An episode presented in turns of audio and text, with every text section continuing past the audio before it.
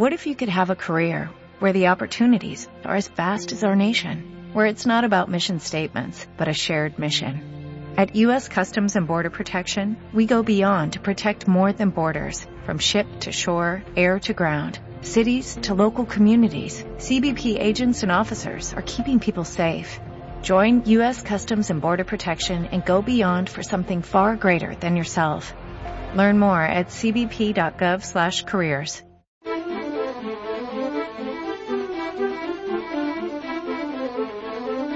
Radio 5, Doble Hélice. Con Juanjo Martín.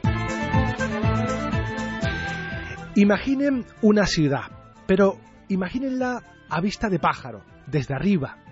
Un buen día, los dirigentes de esa ciudad deciden que hay que hacer que la ciudad crezca, que debe ser una ciudad grande, moderna. Comienzan a construir carreteras, casas, barrios, equipamientos deportivos. Cuando alguien les dice que no hay tanta población para llenar esas infraestructuras, contestan que ya vendrán, que todo el mundo querrá vivir allí. Se expanden más y más hasta el punto de que llegan a la ciudad de al lado. Pero no importa, siguen construyendo dentro de la vecina ciudad, la rodean y sin darse cuenta la aíslan de las demás. Pero ese pequeño detalle no puede parar el crecimiento de esta ciudad tan grande. A medida que esta ambiciosa ciudad crece, va rodeando y destruyendo una tras otra las ciudades vecinas. Cuando por fin los líderes de esta mega ciudad suben a su edificio más alto para ver tan magna obra, observan aterrados que han acabado con todas las ciudades vecinas y con todos los potenciales pobladores de esa nueva pero inútil ciudad. Hola, bienvenidos a Doble Hélice. Hoy no les vamos a hablar de disciplina urbanística ni de nuevos métodos de construcción. El texto del comienzo hace alusión al descontrolado crecimiento que sufren las células tumorales, representadas anteriormente por la hipotética ciudad. Se ha considerado al cáncer como el enemigo número uno de la humanidad por el número de muertes que provoca y porque no es una enfermedad característica de tal o cual región del planeta. La medicina como única herramienta eficaz para combatir esta enfermedad lleva muchos años trabajando para desarrollar métodos y fármacos capaces de parar y de erradicar este anómalo comportamiento celular llamado cáncer. Hoy hablaremos del cáncer, que es y cómo se está trabajando para acabar con él. Detrás de cada fármaco, de cada tratamiento, existe un mundo apasionante de investigación. Doble hélice. Esta semana además se conmemora el Día Mundial contra el Cáncer y por eso hemos querido aprovechar esta efemérides para hablarles de esta enfermedad de enfermedades. Y para ello eh, contamos eh, aquí con nosotros, a mi derecha en el estudio, con el doctor Fernando Otón, que es jefe de Oncología Radioterápica del Hospital Universitario de Canarias. Buenas tardes, doctor. Muy buenas tardes. Gracias por estar con nosotros. Gracias. No sé si la analogía de la construcción de la ciudad es mm, socorrida o no, o es acertada o no. Ah, sí, yo me la estaba imaginando y me sonaba, me sonaba bastante. Soy oncólogo, o sea que me sonaba bastante. Quizá mm, eh, solo le buscaría una diferencia y es que el cáncer no tiene dirigentes. Eh, cada célula eh, va absolutamente a su avío. Es Y- una ciudad anárquica. Claro, claro, es como si cada casa eh, se, quisi- se quisiera reproducir en dos y cada dos en cuatro de una manera desordenada, pero ni siquiera tiene ese, esos dirigentes que hayan metido la pata. Eh, son autónomas la- las células tumorales. Buen apunte, porque eso ya, eh, esa ciudad grande, moderna, eh, bien u- eh, ordenada urbanísticamente, se convierte en un barrio de barriadas, unas favelas, un sitio de autoconstrucción donde cada uno hace lo que, lo que quiere. Buena analogía, me lo apunto.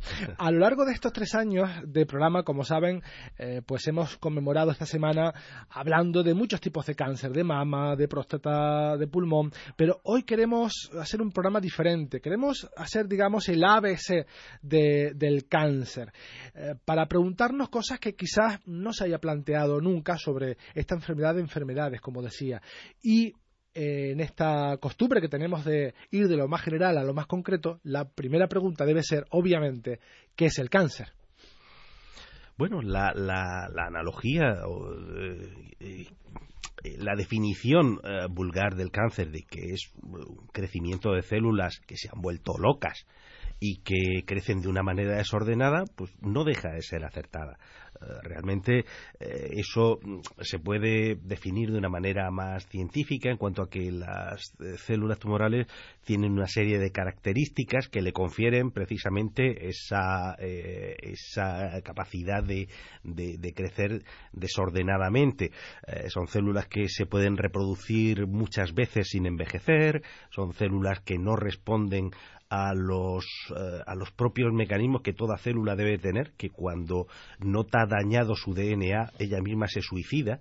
Esas células han perdido esa capacidad de, de suicidarse, esas células han perdido eh, la capacidad de hacer caso a la inmunidad son rebeldes también. Claro, son, son rebeldes, eh, adquieren una serie de características que las convierte son en células que, crecen de una manera absolutamente desordenada y que, y que constituyen el cáncer.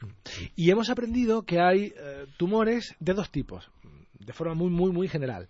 Los malignos y los benignos, ¿no? Nos dicen, tenemos un tumor, se nos encoge el alma, es benigno, respiramos bien, pero parece que hay otros que son malos. ¿Qué diferencia uno bueno de uno malo?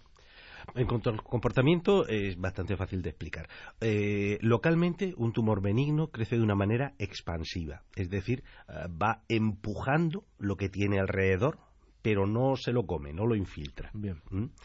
Eh, un tumor maligno localmente crece de una manera infiltrativa, crece más como una mancha de aceite en, un papel, para luego ahogar lo que ha invadido por el aceite, pero va infiltrando, va metiéndose en medio del, tejido.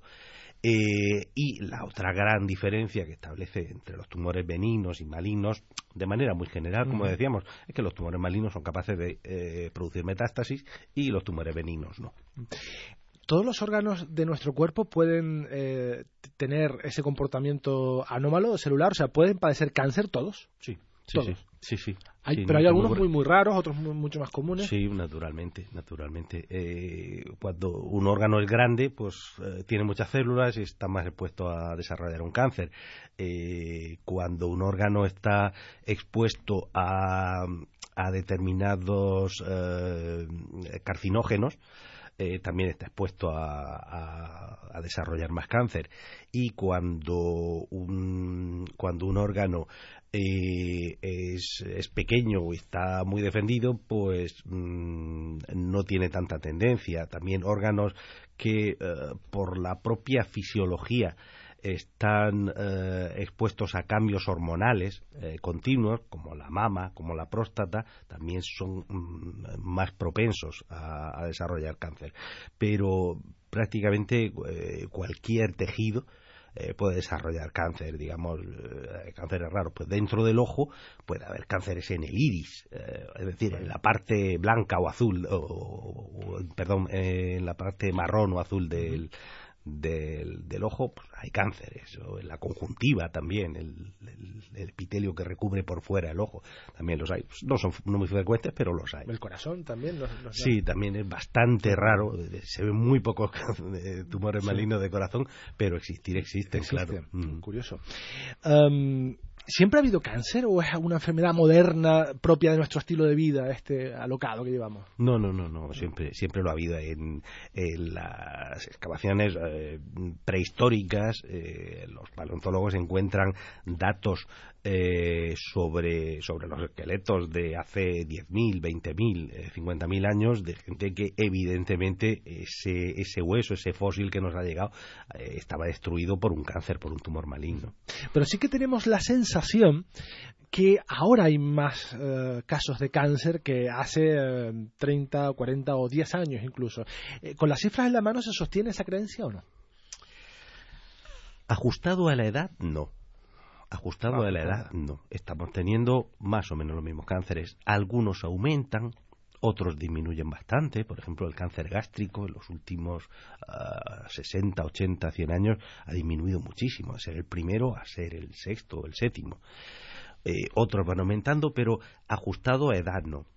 ¿Qué pasa? Que eh, la gente cada vez vive más, llegamos a más edad y con la edad pues vamos desarrollando eh, ese cáncer. El que antes se moría a los 25 años de una apendicitis o de una infección, eh, no tenía oportunidad el pobre de desarrollar un cáncer. Ahora llega a los 60, a los 70 y lo desarrolla. Y también hay muchos más enfermos de cáncer que afortunadamente sobreviven muchos más años y con lo cual cuando los computas a todos hay más casos. De... Claro, claro, claro. Ahora mismo, incluso con una enfermedad que sabemos que en último término es incurable, pero eh, el paciente puede sobrevivir y con buena calidad de vida, puede sobrevivir 5, 10, 15 años incluso. Entonces, si uno en un determinado momento eh, mide la prevalencia, es decir, el número de casos de cáncer que hay mm, en una población, pues encuentra que la prevalencia ha subido. Pero ha subido porque antes entre el diagnóstico y la muerte había dos años y ahora entre el diagnóstico y la muerte hay diez. Así que si eh, mides la prevalencia entre el segundo y el octavo año, ese caso cuenta como prevalencia y antes no hubiera contado. Claro. Em, es cierto que el, cáncer es un conjunto de enfermedades. Por eso no se puede hablar de la cura del cáncer, sino de la cura del cáncer de próstata, del cáncer de pulmón, del cáncer de mama, etcétera. Es un conjunto de enfermedades que tienen orígenes diferentes eh, y que son provocados por diferentes cosas. Por ejemplo, hay cánceres que son producidos por virus, ¿verdad? Sí. Sí, sí, sí. Hay eh, cánceres producidos por virus y tenemos un ejemplo eh, muy bueno en el cáncer de cuello de útero, en el cáncer de cervix. Hasta tal punto, eh, la gran mayoría están producidos por, eh, por virus que tenemos una vacuna. Eso, es lo bueno ¿no? de, ese tipo de, cáncer, que un virus, puedes atacar ese virus. Eso es un notición, que tengamos una vacuna para, para, para, no tener cáncer. Eh, es una notición, ojalá tuviéramos para, para muchos más, pero eh, ya se está eh, implementando, bueno, ya se está aplicando de manera habitual la, la vacuna eh, del virus del papiloma humano y eh, esperamos que dentro de 30, 40 años la incidencia de cáncer de cuello de útero disminuya muchísimo, muchísimo, muchísimo porque todas las chicas que tienen ahora 11 eh, años y se están vacunando, la gran, gran mayoría de las que iban a desarrollar cáncer de cervilla no lo van a desarrollar. ¿Y qué hace ese virus o también esa bacteria, que son otros organismos que pueden provocar cáncer? ¿Qué hacen a las células para que se vuelvan locas y comiencen ese proceso que acaba de explicar? ¿Cómo, cómo les afecta? principalmente donde les, le afecta a los genes. Básicamente, eh, sobre todo, lo que hace es que eh, desregula los genes, es decir, estimula a los que no deben estar estimulados, ah, eh, deja, de, deja de ejercer acción otros genes que, que sí que deberían estar, pues eso, frenando el crecimiento celular y eh, eso viene a conseguir esas características que decíamos que tiene que tener una célula tumoral de crecimiento incontrolado, de no hacer caso a nada, de ser capaz de, de eso, de infiltrar y de eh, adquirir todas esas, todas esas características que lo hacen un cáncer. Haciendo y volviendo al símil de la civilización y la sociología, alguien externo viene de fuera y vuelve locas a las células, les come la cabeza para que comiencen a ser eh, eh, revolucionarias, ¿no? ir por su cuenta. También hay sustancias químicas que pueden provocar cáncer. El tabaco. El tabaco, efectivamente. Sí, sí, naturalmente que hay, que sustancias químicas que pueden producir el cáncer y eh, eso se conoce también desde hace bastantes años. Una de las primeros eh, de las primeras observaciones que se hizo sobre cáncer es que en el siglo XIX eh, notaban que los desollinadores tenían mucho cáncer de escroto hay también cáncer de escroto, para que veas que hay cáncer de cualquier, de cualquier localización. Eh, tenían mucho cáncer de escroto. Y eh, se pusieron a investigar sobre eso. Hasta un investigador cogió hollín, eh, y se dedicaba a pincelar el lomo de ratones con, con betún, con hollín, con sustancias de las que se producen en la combustión del carbón y se les producía cáncer en, el, en la piel a los, a los ratones y eh, de eso se dedujo que los pobres desollinadores, claro, aunque se duchaban, se les quedaban restos del hollín en los pliegues del escroto y por eso tenían cáncer de escroto. Y ese mismo alquitrán, ese mismo alquitrán es el que trae el, papel y parte del, tabaco, claro, el papel del tabaco. Em, ¿Y qué pasa con esa a veces paranoia que tenemos con la alimentación y el cáncer. Y si buscamos en internet, ni digamos, ¿no? Eh, esa recetario de extractos de alimentación E400 no sé qué, E no sé qué, eh, da cáncer, da cáncer, da cáncer, según ¿eh? algunas páginas de internet o, publicaciones. Eh, ¿Cómo está la seguridad alimentaria respecto a, la oncología, a, la capacidad que puedan tener de provocar un tipo de tumor? Yo creo que la sociedad moderna mm, está eh, bastante bastante regulado y yo creo que tenemos que confiar en, las autoridades sanitarias que miran ese tipo de cosas.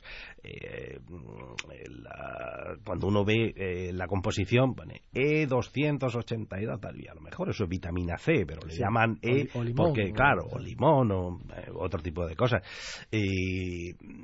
hay casos en los que Ah, hay un cierto fondo de verdad pero mm, eh, sacado de contexto. Por ejemplo, pues es, muy nombrado que la sacarina eh, puede producir cáncer de vejiga. Es verdad que en experimentación animal se ha conseguido eso, pero uno debería comer unos 60 eh, kilos de sacarina a la semana para, para que le aumentara la incidencia de cáncer de vejiga. Y por la sacarina, las cinco sacarinas que se puede uno tomar en un día, pues evidentemente que no está demostrado y muy probablemente está demostrado lo contrario, que, que, a, eso, que a esos niveles de dosis no se, no se, no se incrementa esa incidencia. Claro, como lo que sucedió hace unas semanas con el consumo de las carnes rojas, ¿no? que parecía que comerte ya una chuleta era ya eh, uno más uno, dos. No, no es eso, ¿no? Había un incremento que todos sabíamos. Si, los fumadores saben que, pueden tener más riesgo de padecer cáncer, bueno, pues los que comen mucha, mucha, mucha, mucha, mucha carne también tienen un poco más de posibilidad de tener cierto tipo de, tumores, es obvio. Ahora vamos a dar paso a nuestro habitual reportaje, em, que siendo hoy un programa monográfico, también lo dedicaremos a la oncología. Les contaremos ahora los últimos datos de esta enfermedad. La mala noticia es que, bueno, sufrimos algunos más casos. La buena es que la supervivencia también es mayor. En la actualidad, un tercio de la población española es paciente de cáncer y esta cifra no deja de aumentar. Teniendo en cuenta las previsiones demográficas proporcionadas por Naciones Unidas, la Sociedad Española de Oncología Médica estima que en 2020 habrá 246.713 casos nuevos de cáncer, de los que 97.715 serán mujeres y 148.998 varones.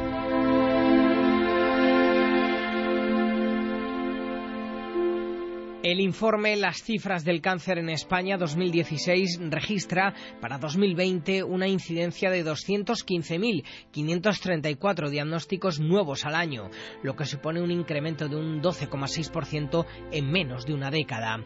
En cuanto a la incidencia global del cáncer en el mundo, España presenta una tasa similar a los países de nuestro entorno más directo. Hasta ahora, estos datos se explicaban por el incremento de la población, la eficacia de las técnicas de diagnóstico precoz y los hábitos de vida.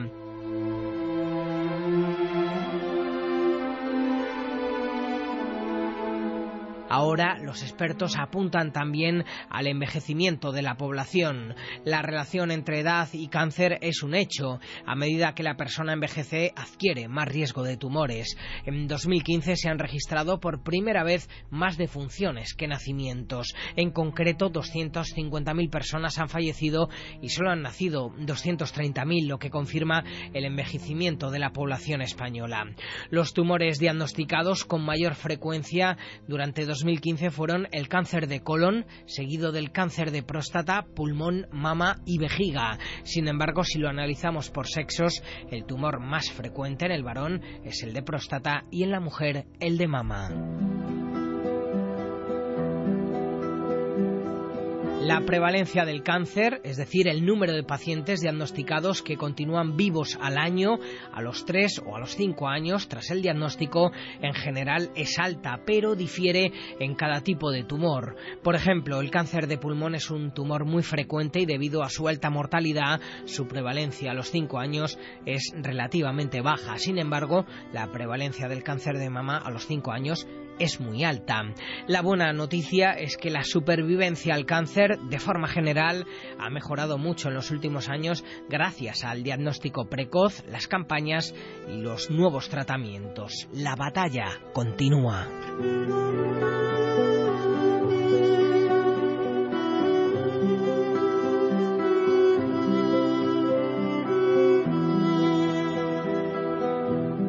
Seguimos en doble hélice, Radio Nacional de España, Radio 5 y Radio Exterior. Estamos hablando con el doctor Fernando Ton del Hospital Universitario de Canarias. Hemos hecho una pequeña introducción en estos primeros 15 minutos de qué es el cáncer, qué origina cáncer, qué tipo de, cáncer hay. Y ahora vamos a hablar de em, cómo se trata, pero antes, doctor, me va a tener que definir o explicar un término que también usamos mucho habitualmente, pero que no entendemos del todo, por lo menos yo no lo entiendo del todo, que es la famosa metástasis. ¿Qué es? Porque asimilamos metástasis a malo. ¿Pero por qué? ¿Qué es y por qué es peor un cáncer con metástasis? La metástasis, bueno, volviendo a las analogías sencillas, pero que en el fondo eh, son verdad, es mm, cuando un cáncer siembra a otro lugar. Básicamente hay dos tipos de metástasis. La metástasis linfática, que afecta mm, a los ganglios, normalmente regionales, normalmente los ganglios cercanos a donde está el tumor primario y cuyo tratamiento, bueno, eh, forma parte también del tratamiento del, cáncer primario. Y la metástasis a distancia, la metástasis hematógena, que es la metástasis que eh, camina por la sangre, por la sangre y que va a parar a órganos distantes, al pulmón, al hígado, a los huesos, al cerebro y crece allí en, en, otros, en otros lugares. Y eso, evidentemente, eh, complica mucho el tratamiento y ensombrece el pronóstico. Claro, son esas células que también por supervivencia se expanden. Eh, es porque quieren, eh, se agobian, quieren vivir mejor y van a buscar nuevos territorios que conquistar. Mm, pero no es fácil, parece que es como que se desgaja una semilla y comienza a fluir por el río sanguíneo, pero es más complejo que eso, ¿verdad? Es muy complicado. O sea, realmente la cantidad de condiciones, la cantidad de cosas malas que tiene que aprender una célula tumoral para, para mm, adquirir eh, características metastásicas eh, son tremendas. Eh, tiene que aprender a desprenderse del tumor primario, moverse hasta un vaso sanguíneo, decirle a las células del vaso apartaros que quiero pasar acceder al torrente circulatorio, soportar las turbulencias y la presión de, en la sangre, anclarse en el endotelio, en la parte interna del vaso del órgano diana.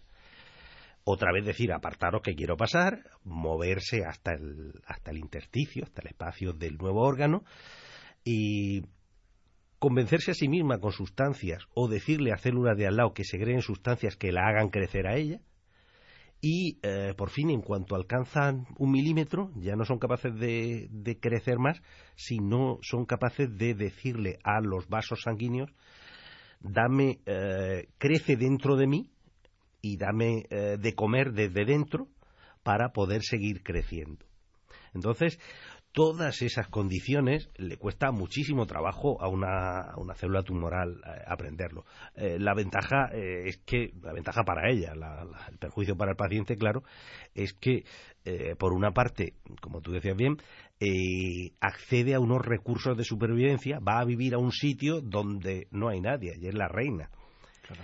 Y eh, la, otra, la otra cuestión a favor que tiene eh, el cáncer metastásico es el número. Cuando un tumor es pequeño hay muy pocas células y es menos probable que alguna aprenda a hacer esas cosas.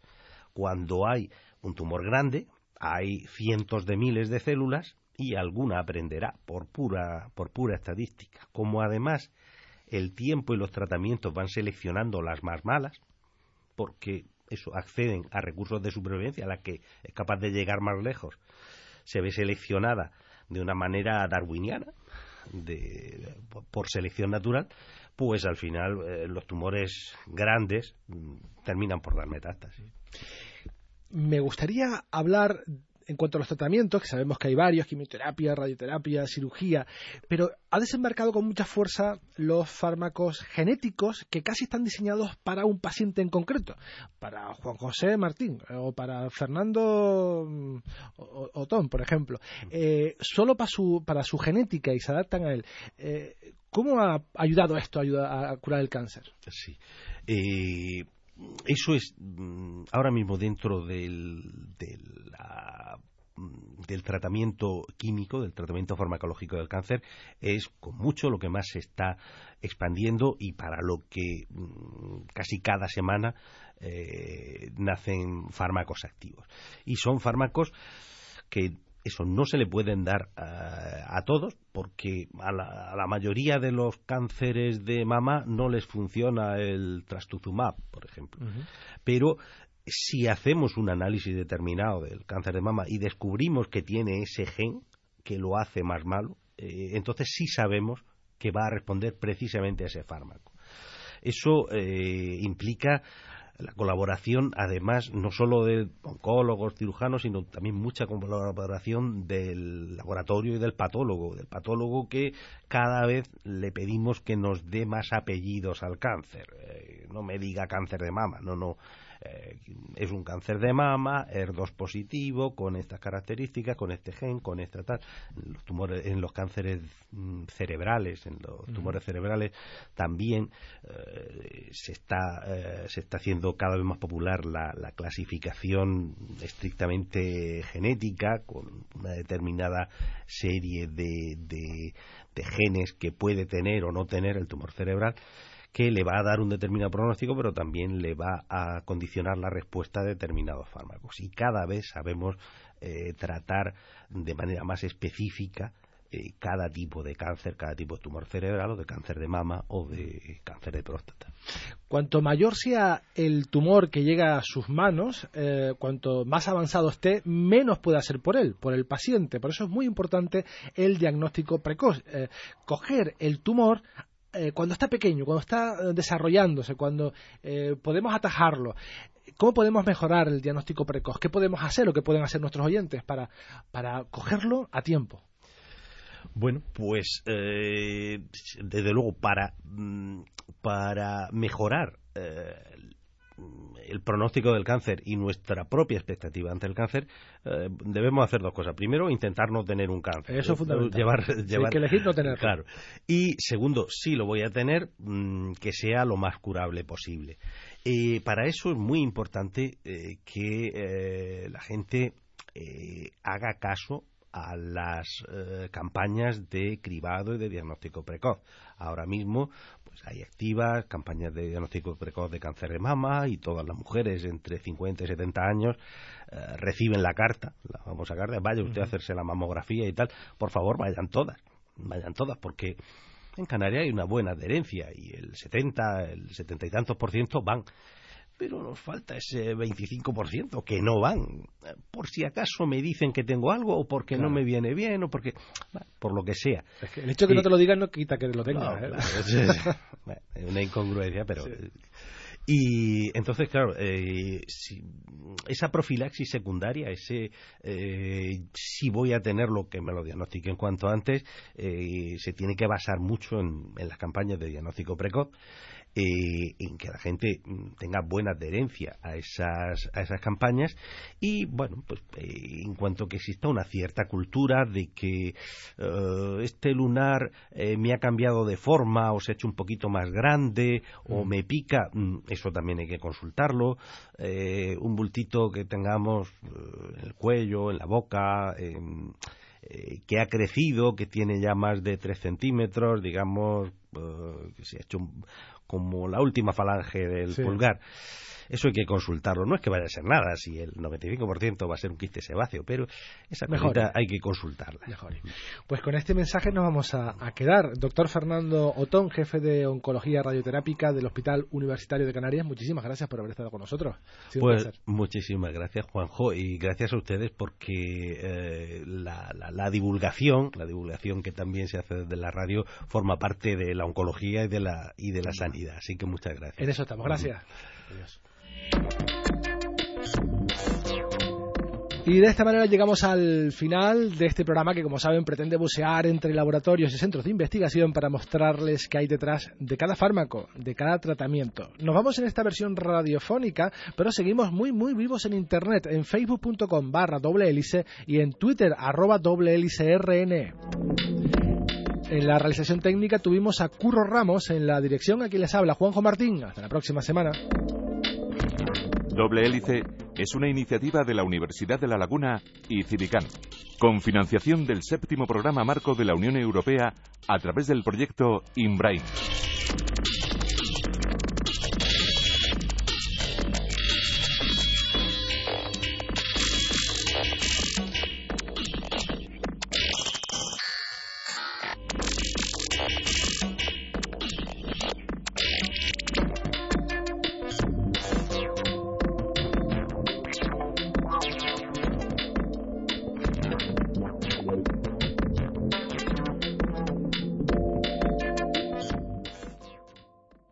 Dale más potencia a tu primavera con The Home Depot. Obtén una potencia similar a la de la gasolina para podar, recortar y soplar con el sistema OnePlus de 18 voltios de Ryobi desde solo 89 dólares. Potencia para podar un tercio de un acre con una carga. Potencia para recortar el césped que dura hasta dos horas. Y fuerza de soplado de 110 millas por hora. Todo con una batería intercambiable. Llévate el sistema inalámbrico OnePlus de 18 voltios de Ryobi. Solo en The Home Depot. Haces más. Logras más.